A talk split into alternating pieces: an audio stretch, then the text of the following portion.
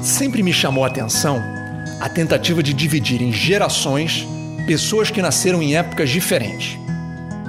Assim, quem nasceu entre 65 e 84 faria parte da geração X.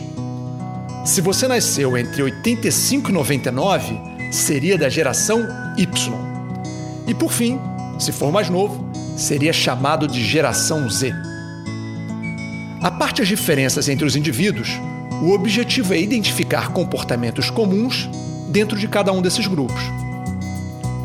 Claramente, um jovem de 15 anos hoje se comporta diferente de um jovem de 15 anos há 30 anos atrás. A pergunta que me intriga é: por quê?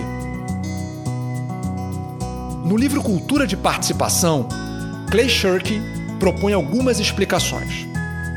Segundo ele, as pessoas se diferenciam menos por alguma alteração da natureza humana e mais porque as oportunidades são outras.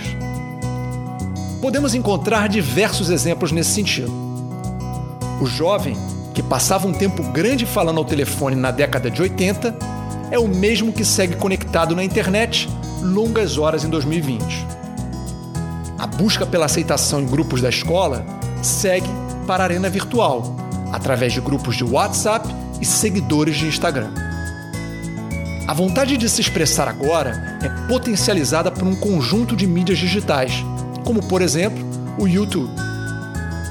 Em geral, os jovens são os motores dessas transformações. E o motivo seria que eles têm muito a ganhar e pouco a perder com a experimentação. Para mim, o fenômeno não escolhe gerações. Os avós de hoje têm oportunidades muito diferentes dos avós de 20 anos atrás. E por isso, também têm comportamentos diferentes. Alguém não ficou impressionado com a velocidade que eles abraçaram celulares e mídias digitais? Mas talvez o exercício definitivo seja você se imaginar com uma idade diferente e as possibilidades do mundo atual. O que você faria diferente? E no que você se comportaria igual a outras pessoas da cidade.